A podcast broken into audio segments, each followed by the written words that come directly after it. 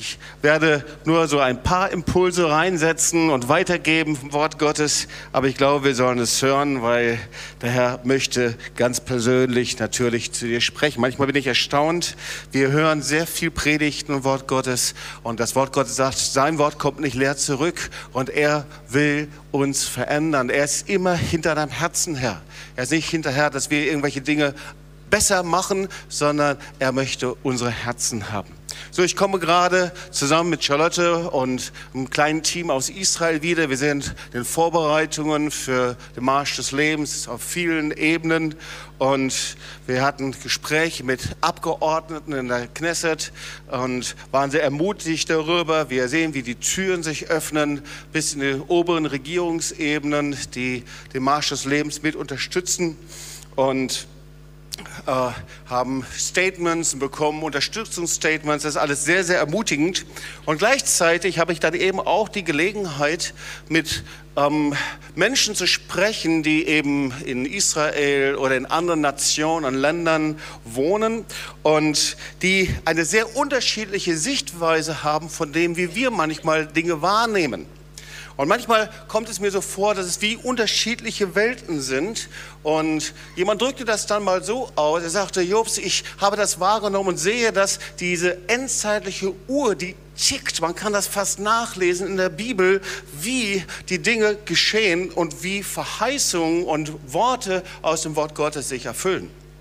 So, wenn ich darüber nachdenke, wie wir im letzten Jahr uns mit verschiedenen Erscheinungen und Phänomenen äh, beschäftigt haben, äh, bis dahin sogar ähm, zum Beispiel Stichwort Blutmonde, du kannst mal die Predigten nachhören, was dann passieren würde.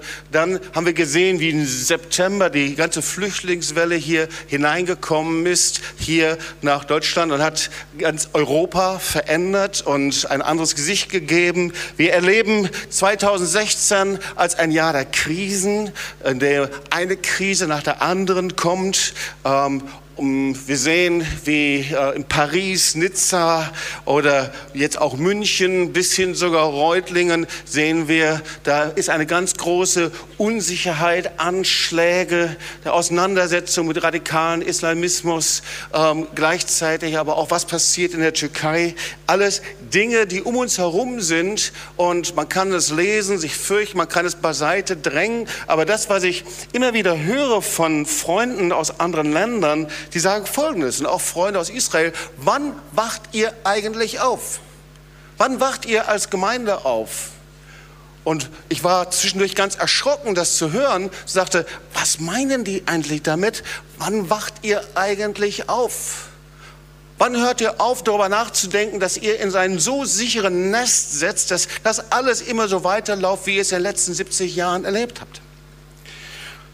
Und darüber möchte ich einige Dinge weitersagen, einige Gedanken weitersagen. Und ich habe sehr intensiv darüber gebetet und überlegt, habe gesagt, Herr, was ist denn eigentlich das Wort, das du weitergeben möchtest? Und der Herr sprach zu mir über ein Wort, das ihr sehr gut kennt. Und ich möchte euch bitten, dass ihr das mal aufschlagt mit eurer Bibel, Johannes 12, 24 bis 26 und Matthäus 16 bis Matthäus 16, 24 und 25. Da sprach Jesus zu seinen Jüngern, will mir jemand nachfolgen, der verleugne sich selbst und nehme sein Kreuz auf sich und folge mir. Denn wer sein Leben erhalten will, der wird es verlieren. Wer aber sein Leben verliert um meinetwillen, der wird es finden. Was hilft es dem Menschen, wenn er die ganze Welt gewinnt und nimmt doch Schaden an seiner Seele? Und dann Johannes Evangelium wollen wir uns anschauen.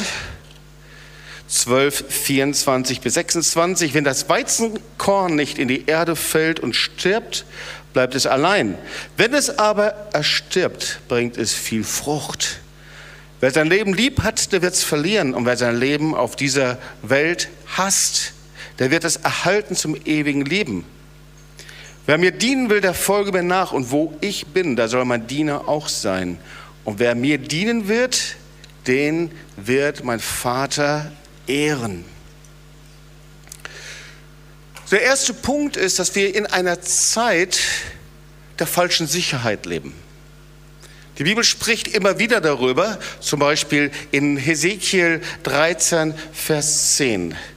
Sie warnt davor, dass es Zeiten geben wird, in denen Propheten, Menschen, denen man glaubt, die glaubwürdig sind normalerweise, äh, glaubwürdige Menschen einen in Frieden wiegen und es eigentlich doch ganz anders ist. Hebräer 13, 10, weil sie mein Volk verführen und sagen Friede, wo doch kein Friede ist.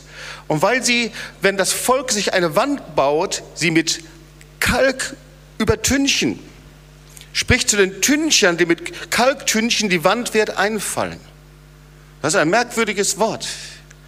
Also es gibt Menschen, die sprechen, dass es Friede gibt und Menschen andere in eine falsche Sicherheit wiegen, sagt hier Ezekiel, und gleichzeitig die, da wo Wände, Grenzen und Abgrenzungen sind, diese Grenzen und Abgrenzungen nicht haben möchten, sondern diese Abgrenzung weiß übertünchen, so als ob sie nicht da wären.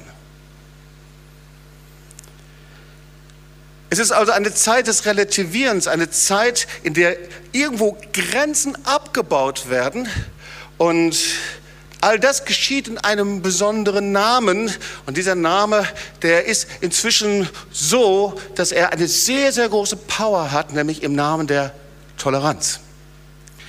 Der Name der Toleranz und Toleranz begleiten mich, seitdem ich ein kleiner Junge bin. Mein Zeugnis meiner Familie ist, dass mein Vater Freimaurer war, mein Großvater Freimaurer und die Toleranz ist ein ganz wesentlicher und wichtiger Wert der Aufklärung. Und die Wortbedeutung der Toleranz hat sich dramatisch gewandelt. Früher war es eben so, war sehr nah eben der Bedeutung der Liebe über die das Neue Testament spricht. Das heißt also, das Geltenlassen anderer Überzeugungen, was ja nichts Schlechtes ist, sondern was, was Gutes ist, das Geltenlassen anderer Überzeugungen, ohne sie aber, jetzt kommt es, sie teilen zu müssen.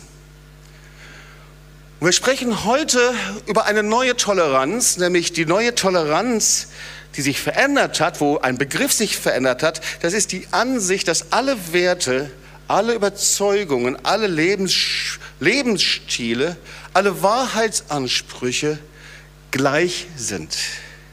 Das heißt, im Namen der Toleranz wird jeder Glaube und alles, was von sich sagt, dass es an einen Gott glaubt, an einen absoluten Gott glaubt, natürlich als intolerant betrachtet.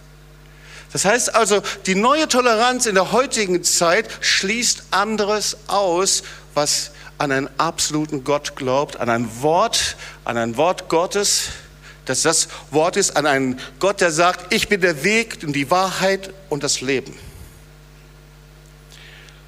Wir leben also in einer Zeit, in der das ausgegrenzt und intolerant behandelt werden kann, was im Namen der Toleranz als intolerant erkannt wird. Es ist eine Zeit der falschen Sicherheit. Das heißt, Grenzen, die da sind, werden weiß angetündigt.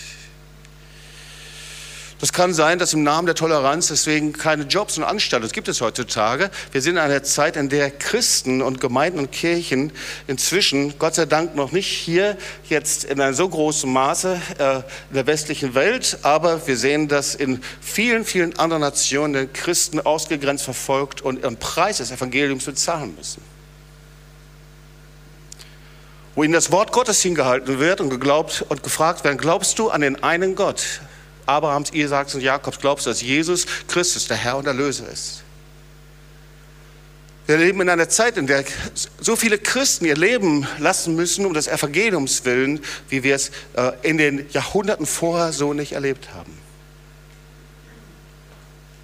Und es ist sogar so, dass inzwischen führende jüdische Leiter, Rabbis, inzwischen davon sprechen, sagen, Antisemitismus ist die eine Seite, aber die andere Seite ist, dass wir jetzt als Rabbis, als jüdische Leiter, so auch Ron Lauder, ähm, unsere Stimme erheben müssen gegen Christenverfolgung und gegen das, was mit Christen gemacht wird.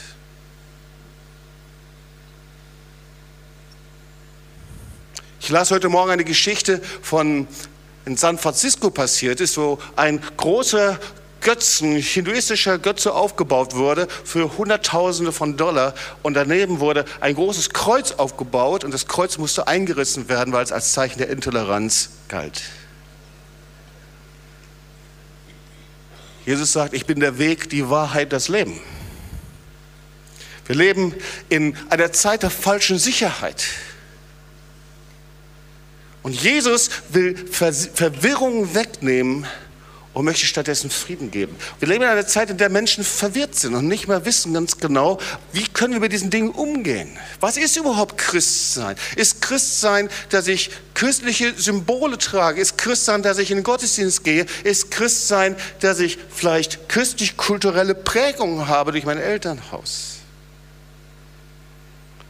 Und Jesus will Ketten wegnehmen. Er ist der lebendige Gott.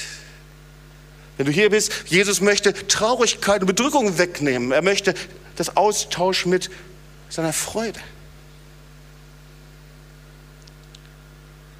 Aber er kann das nur, wenn wir verstehen, dass nur er der Friede ist. Kein soziales Netz kann der Friede sein, keine Versicherung, keine Rentenabsicherung kann Frieden geben. Kein Politiker kann Frieden geben, obwohl auch das muss man sagen, wir Politiker haben, für die wir wirklich beten sollten und dankbar sein sollten, die echt einen, einen Hammerjob machen und viel arbeiten, egal in welcher Couleur. Es gibt natürlich auch andere darunter. Aber ich, wir sollten als Christen in einer positiven, dankbaren Haltung gegenüber unserer Nation stehen. Aber der Frieden Gottes, der höher ist als alle Vernunft, der kommt nur von ihm alleine. Weil Jesus ist der Friedefürst. Und in Zeiten der Unsicherheit und Zeichen der falschen Sicherheit und der Gräben angetüncht werden und weiß gekalkt werden, Wände weiß gekalkt werden, sagt Jesus, ich bin alleine der Frieden. Der zweite Punkt, ich glaube, da habe ich noch nie darüber so gepredigt, aber das kam mir irgendwann mal, als ich in der Bibel las. Ich beschäftigte mich damit und sagte, Herr, irgendwie ist das merkwürdig. In den letzten zwei, drei Jahren, da hat sich so viel geändert. Politiker gehen miteinander um, wie sie noch nie miteinander umgegangen sind. Die beschimpfen sich, wie das vor zehn Jahren noch nie möglich gegangen wäre. Die ganze diplomatische äh, Sprache, die ist einfach weg. Und genau dasselbe natürlich auf gesellschaftlichen Ebenen und Dissen und Verleumden und so weiter. Die ganze Sprache ist verroht, kannst du nachlesen in den Medien. So, der zweite Punkt ist, ich glaube, wir sind in einer Zeit, jetzt nehme ich ein altes Wort, das du ähm, in der Bibel immer wieder nachlesen kannst, speziell bei Luther, einer Zeit des ausgeschütteten Grimms. Die Bibel spricht öfter von Grimm, Gottes. Das ist ein Kennzeichen des Gerichtes. Du kannst immer wieder nachlesen, nicht, dass Gott zornig war, sondern dass Gott etwas ausschüttet, wie ein Füllhorn über Nationen. Du kannst es nachlesen über Israel zum Beispiel, als er Israel richtet. Und das, was es ist, ist Grimm. Grimm, das hat etwas mit Verrohung zu tun, Verdrehung von dem hebräischen Wortbedeutung Chema ist das Zorn, Erregung, Empörung, Gift, Missfallen.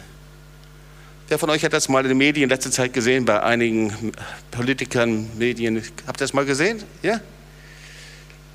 Jeremia 7, Vers 20. Darum spricht Gott der Herr, siehe, ich gieße meinen Grimm aus. Ezekiel 22, 22. Mein Zorn und mein Grimm wird ausgeschüttet über dieser Stätte. Und ausgießen, das Ausschütten, das ist so, wie Wasser aus, wie schmutziges Wasser ausgegossen wird. Und ihr Lieben, der einzige Ausweg, die Bibel spricht immer wieder darüber, auch beim alten Bund in Israel und im neuen Bündern. Du siehst das von Anfang bis zum Ende Immer wenn ein Volk, eine Nation es mit Gericht zu tun hat, dann ist der einzige Ausweg Buße, es ist Kreuz, es ist Umkehr. Es ist ein Geist der Zerbrochenheit. Das Volk Israel kehrte um, sie taten Buße und Gott nahm seinen Grimm, sein Gericht weg und er kam mit neuem Segen und Salbung. Das ist das, was Gott machen möchte. Schlag mal Psalm 89, Vers 15 auf. Das wollen wir mal zusammen lesen.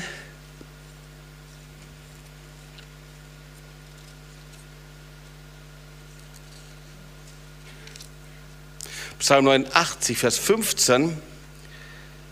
Gerechtigkeit und Gericht sind deines Thrones Stütze. Das heißt, Gottes Thron steht auf Gerechtigkeit und Gericht. Gerechtigkeit und Gericht sind deines Thrones Stütze. Und dann geht es weiter. Gnade und Treue gehen vor dir einher.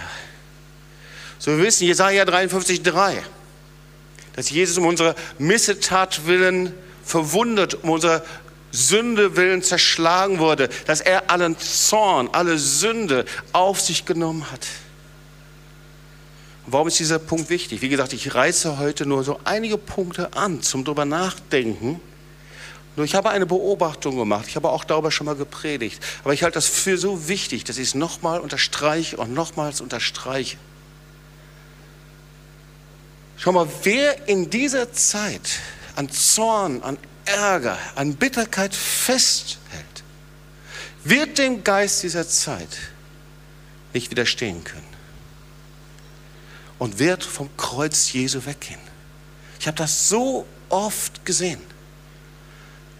So oft in dieser Gemeinde, in anderen Gemeinden, wenn ich unterwegs war, Menschen, die angebetet haben, die mit Jesus unterwegs waren, Manchmal kurz, manchmal für lange Zeit. Aber dann diesen Zorn, diese Ärger, diese Bitterkeit nicht ans Kreuz gebracht haben, wurden wie weggespült vom Kreuz Jesu. Weggespült von der Gnade. Sie lebten weiter, vielleicht in Religion, vielleicht mit dem besten Willen. Weil sie können den Geist dieser Zeit nicht widerstehen. Der dritte Punkt, das ist schon mein letzter, dafür mein längster. Wir leben in einer Zeit der Verblendung des Kreuzes. Schau mal, ist auch wichtig, wir haben hier Taufe, aber dass wir nochmal genau über eine Sache nachdenken. Es kommt eine Zeit, in dem jeder Mensch, du und ich, jeder Mensch, vor Gott stehen wird. Jeder Mensch hat einen Termin bei dem lebendigen Gott und niemand wird diesen Termin verpassen. Und der einzige Weg, dich auf diesen Termin vorzubereiten, das heißt, dass du hier Vergebung empfängst. Wenn du tot bist, ist es zu spät. Dass du hier Vergebung und Gnade am Kreuz von Golgatha empfängst ist die einzige Möglichkeit, dich vorzubereiten. Amos 4, Vers 12. Breite dich vor, Israel, deinen Gott zu treffen. Genau dasselbe sagt Gott zu jedem von uns, zu seinem Volk. Bereite dich vor, deinen Gott zu treffen. Das heißt, vorbereiten ist, dass ich mich selbst bereit mache. Wenn ich mich vorbereite zu joggen, dann muss ich mich entsprechend anziehen. Wenn ich mich vorbereite, für eine Gebirgs Gebirgstour muss ich mich entsprechend anziehen. Wenn ich mich vorbereite, schwimmen zu gehen, muss ich die entsprechende Montur anlegen. Bereite ich vor. Das heißt, du musst dich selbst entschlossen bereit machen. Das ist der Punkt, den Gott nicht tun wird. Das musst du machen, das muss ich machen. Bereite dich vor.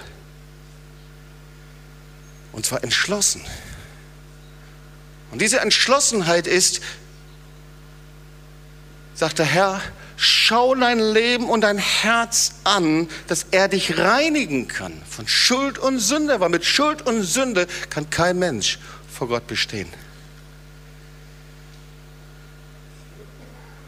Lebe in einer Zeit, in der das Kreuz relativiert wird, verblendet wird Und ihr Lieben, das Kreuz, und deswegen gehen jetzt zehn Täuflinge hier in das Wasser, um das zu bezeugen, was das Kreuz getan hat. Und wir sind hier, um das zu bezeugen, was das Kreuz Jesu getan hat. Das Kreuz ist Gottes eindeutiges Urteil über den Menschen. Gott hat ein Urteil gefällt. Und sein Urteil heißt, es ist kein Mensch, der gut ist, kein Mensch, der es selbst schafft, kein Mensch, der aus irgendeiner geheimen Ecke irgendwas Nices, Gutes hervorholen kann.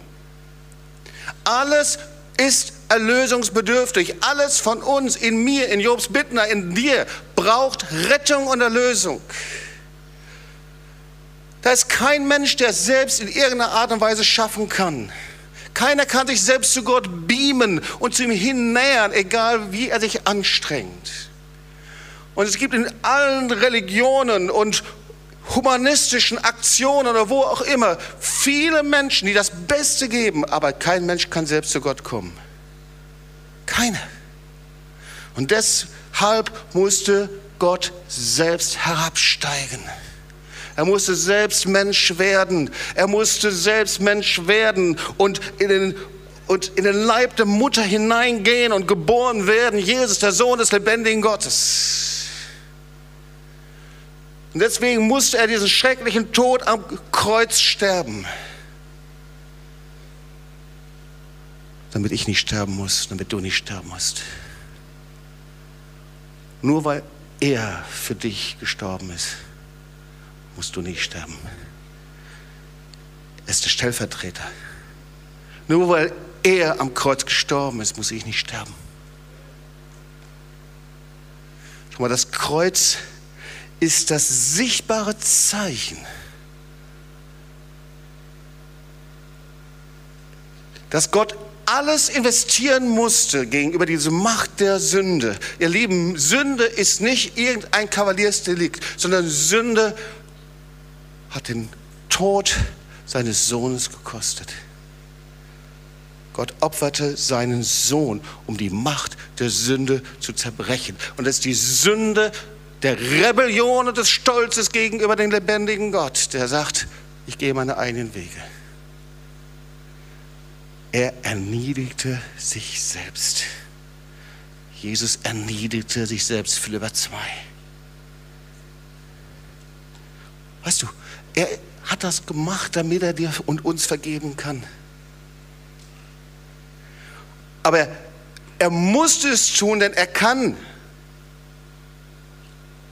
einen Sünder ohne Buße nicht in seine Gemeinschaft aufnehmen. Das geht nicht. Und ihr lieben Heere und Heere von Christen und Kinder Gottes leben in Sünde getrennt von Gott, ohne Gemeinschaft mit ihm und verspielen ihr ewiges Leben, weil sie nicht umkehren und Buße tun. Wir haben nicht die Rettung in der Tasche.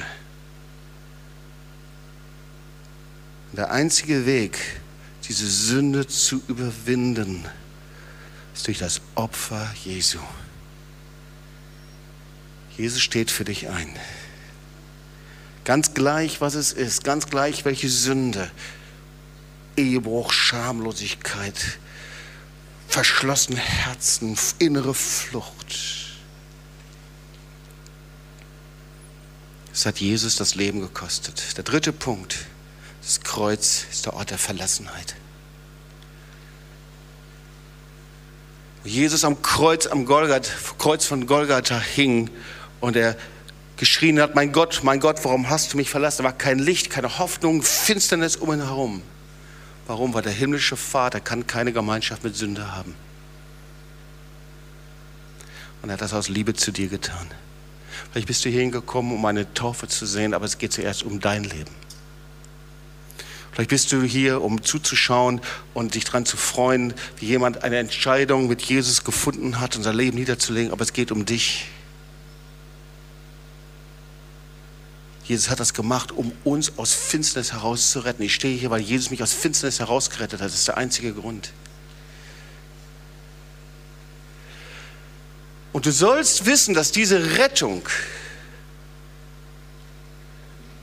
davon abhängt, wie du bereit bist, mit aller Kraft gegen Sünde zu kämpfen. Und solange wir sitzen und sagen, das betrifft mich nicht, dann bist du sehr wahrscheinlich der Erste, der heute gemeint ist.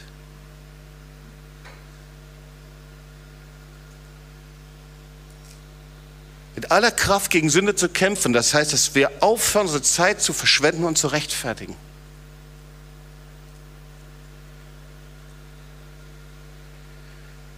Oder dass wir aufhören, unsere Zeit zu verschwenden, noch was hinzuzufügen, unsere eigene Kraft, unsere eigene Leistung. Das Kreuz steht dafür, nicht einfach, dass Jesus sein Leben geopfert hat. Das hört sich so gewöhnlich an. Hat Jesus sein Leben auf den Altar gelegt er hat es sich ans Kreuz nageln lassen, weil er sagt, es gibt kein anderes Mittel gegen Sünde, als dass du einen Krieg führst. Und zwar einen richtigen Krieg, ihr Lieben, nicht gegen Menschen, nicht gegen Fleisch und Blut, nicht gegen irgendetwas, sondern gegen Sünde in deinem eigenen Leben.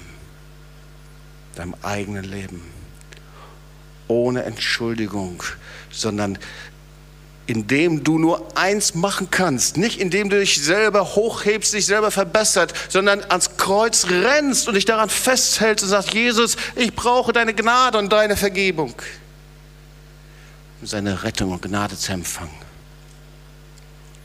Ich möchte dich fragen, zu welchen Leuten gehörst du? Zu den Menschen, die alles wissen, verstanden haben. Vielleicht gehörst du zu den Menschen, die verstehen, die versuchen, das zu durchdringen, was das mit Erlösung auf sich hat. Die vielleicht irgendwie auch daran glauben, aber du weißt nicht wie, oder gehörst zu denen?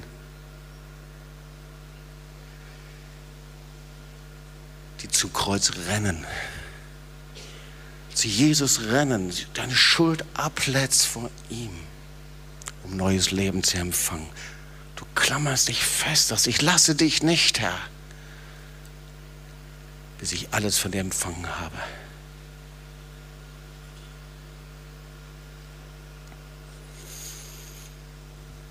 Gott ist ein guter Gott, Amen. Psalm 103, was der Herr so alles mit der Sünde macht.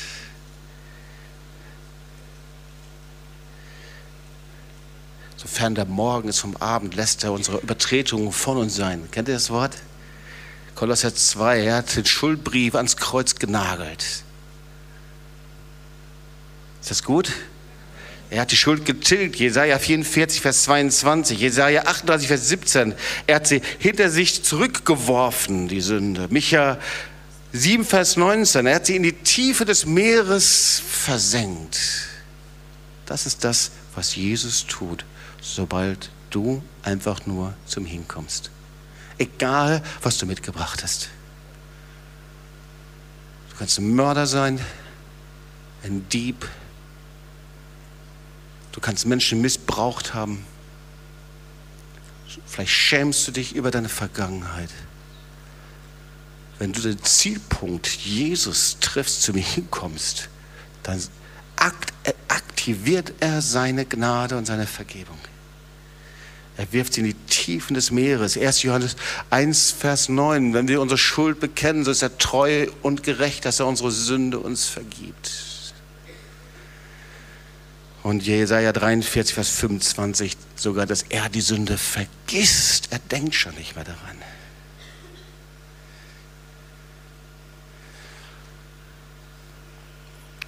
Bewege mich auf die Zielgerade. Die Frage ist, wie können wir jetzt in dieser Zeit leben? Und ich möchte in den letzten zwei, drei Minuten dir die Worte hier einfach nochmal zeigen. Johannes 12. Jesus sagt das sehr eindeutig. Wenn das Weizenkorn nicht in die Erde fällt und stirbt, bleibt es allein. Wenn es aber stirbt, bringt es viel Frucht. Und dann Matthäus 16, Will mir jemand nachfolgen, der verleugne sich selbst und nehme sein Kreuz auf sich und folge mir. Also, du wirst in dieser Zeit nur am Ziel ankommen, wenn du nicht einfach christlich lebst, wenn du nicht einfach nur vielleicht christlich geprägt bist, du wirst nur am Ziel ankommen, wenn du als Nachfolger und Nachfolgerin Jesu lebst. Als Nachfolger. Das muss dein Wille sein, dein Wunsch, hinter Jesus herzugehen, auf seinen Wegen zu gehen, die er gegangen ist. Will mir jemand nachfolgen? Das ist meine Entscheidung, das ist deine Entscheidung zu sagen, ich will dir nachfolgen. Das zweite ist, auf den Wegen Jesus zu gehen. Und das geht nur, so wie Jesus gegangen ist, mit einem demütigen, zerbrochenen Geist mit einem gehorsamen Geist, mit einem Geist, der abhängig war vom Vater. Nicht ein Geist, der seine Wege gegangen ist und dann noch so ein christlichen Püderchen hat und noch einen christlichen Rucksack hinten drauf. Sondern wer sein Leben erhalten will, der wird es verlieren. Jemand, der sein Ich, sein Selbst, das, was er selbst getan hat, seine eigenen Vorstellungen niederlegt vor Jesus. der sich selbst stirbt. Wer sein Leben erhalten will, der wird es verlieren. So viele Menschen, die wollen ihr Leben erhalten. Die wollen christlich sein, die wollen gerettet sein, sie wollen beten, sie wollen vielleicht sogar ab und zu mal im Gottesdienst sein, aber sie wollen ihr Leben erhalten. Ihre Vorstellung, das, was sie wollen, was sie möchten, festhalten. Jetzt doch, das geht nicht. Ich muss es loslassen. Die selber sterben. Und dann steht weiter, nimmt sein Kreuz auf sich. Ihr Lieben, das ist nicht einfach nur so, sondern sein Kreuz auf sich zu nehmen. Das heißt, wenn du Christ geworden bist, dann ist das Kennzeichen, dass du einen Preis bezahlst dafür. Und der Preis, der kann schon anfangen, schon anfangen, dass du abgelehnt wirst, dass du nicht verstanden wirst, dass du verspottet wirst. Wenn du sagst, ich habe und bin dem lebendigen Gott begegnet, ich habe ihn kennengelernt, ich folge ihm nach, dass du einen Preis zahlst dafür nehmen sein Kreuz auf sich. Wenn hier unsere Freunde sich gleich taufen lassen werden, dann ist dieses Bekenntnis auch ein Bekenntnis zu sagen, ich stelle mich dazu, dass Jesus Christus mein Herr und Erlöser ist. Ich bin bereit, einen Preis dafür zu bezahlen. Nachteile in Kauf zu nehmen, bis hin sogar in vielen Ländern Verfolgung. Hier sogar, vielleicht sogar, dass ich meinen Job nicht bekomme, dass ich ausgegrenzt werde in der Schule. Und Jesus sagt, ich bin es wert und sein Kreuz auf sich. Wer sein Leben retten will, der wird es verlieren. Wer sein Leben verloren gibt und loslässt, der wird es finden. Zu welchen Menschen gehörst du? Wir wollen beten zusammen. Gehörst du zu den Menschen, die zum Kreuz rennen? Sie sagen, Herr, egal was es kostet, ich breche mit meiner Sünde, ich bekenne meine Sünde, ich werfe es raus aus meinem Leben. Ich werde nicht irgendwo nach Hause gehen und sagen, ich versuche mich irgendwie zu verbessern. Es wird nicht funktionieren, sondern du rennst zu Jesus, brichst mit deiner Sünde, legst sie nieder am Kreuz und Jesus gibt dir ein neues Leben. Gehörst du zu denen, die stehen geblieben sind? Weißt du, ich kann auf einem Weg gehen und dann kann ich stehen bleiben. Wir waren unterwegs in Israel vor einiger Zeit und mussten schnell zum Flugplatz, weil das Flugzeug ging und wir waren so ein bisschen in Zeitdruck. Und wir fuhren auf der Autobahn und dann irgendwann mal, da merkten wir nicht genug Benzin. Das ist schlecht, wenn du auf der Autobahn bist und nicht genug Benzin hast. Da kannst du die tollsten Wege fahren. Es war auf der Autobahn, war frei, wir kamen schnell voran. Das Flugzeug war da, das wartete auf uns. Wir konnten einfach losfliegen, aber nicht genug Benzin. Und so sind viele Christen. Alles da, Erlösung da, Rettung da. Aber dein Tank ist leer. Dein geistlicher Tank ist leer. Zu welchen Menschen gehörst du? Und komm, lass uns einfach mal zusammen aufstehen. Wir wollen zusammen beten.